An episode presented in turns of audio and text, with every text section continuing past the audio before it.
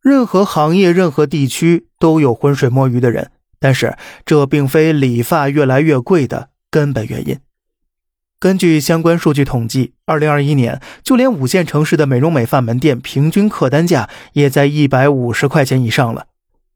那么是什么东西掏空你的钱包呢？是因为 Tony 推荐的那些洗护烫染产品的成本贵吗？幺八幺八黄金眼曾经曝光过这么一件事儿。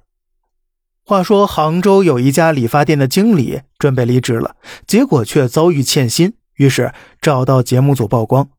店里施华蔻这种产品，价目表上标着一千二百八、一千六百八，但其实只是放了两只摆摆样子给客人看的。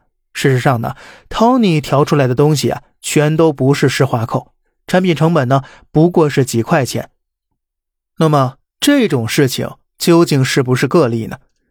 我简单在网上搜了一下，有媒体记者调查深圳一家知名连锁美发店。发现七百八十块价位的烫发药水一套的进货价只有两块两毛八，一千四百八十块价位的烫染药水其批发均价也不过三十块左右。而这样的新闻比比皆是。央视网记者曾经暗访出这样的一个行业内幕：一般情况下，一家美发店如果使用正牌或者名牌洗发水，不仅赚不到钱，还有可能亏本。所以，很多店要么用的是成本极低的产品。要么用的是名牌的高仿产品，那么既然给你用的美发产品成本极低，那么是给你服务的首席总监级别 Tony 老师，其人工成本高吗？首席总监之类的称号啊，看起来的确是牛，但事实上呢，大多数美发培训学校对零基础学员的培训时间不过三个月左右，甚至更短，出来的呢都是去门店当学徒工。毫无疑问，级别越高，待遇越好。但是如果仅靠在店里勤勤恳恳剪头发积攒实战经验，其晋升速度无疑会很慢。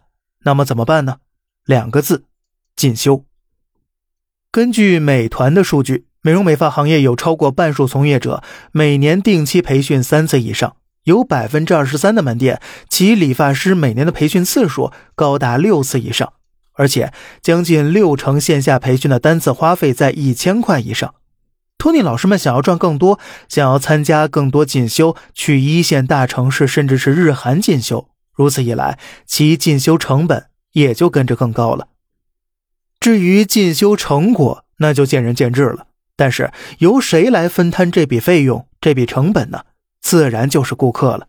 于是您去理发店，经常会看到一种现象：前两个月给你剪过头的低级托尼，两个月不见，那就成总监督导了，这身价。也就跟着翻倍了，而一家门店这种级别的居然有好几个，那么这种级别提升，国家认不认可呢？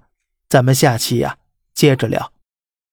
好了，这里是小胖侃大山，每天早上七点与您分享一些这世上发生的事儿，观点来自网络，咱们下期再见，拜拜。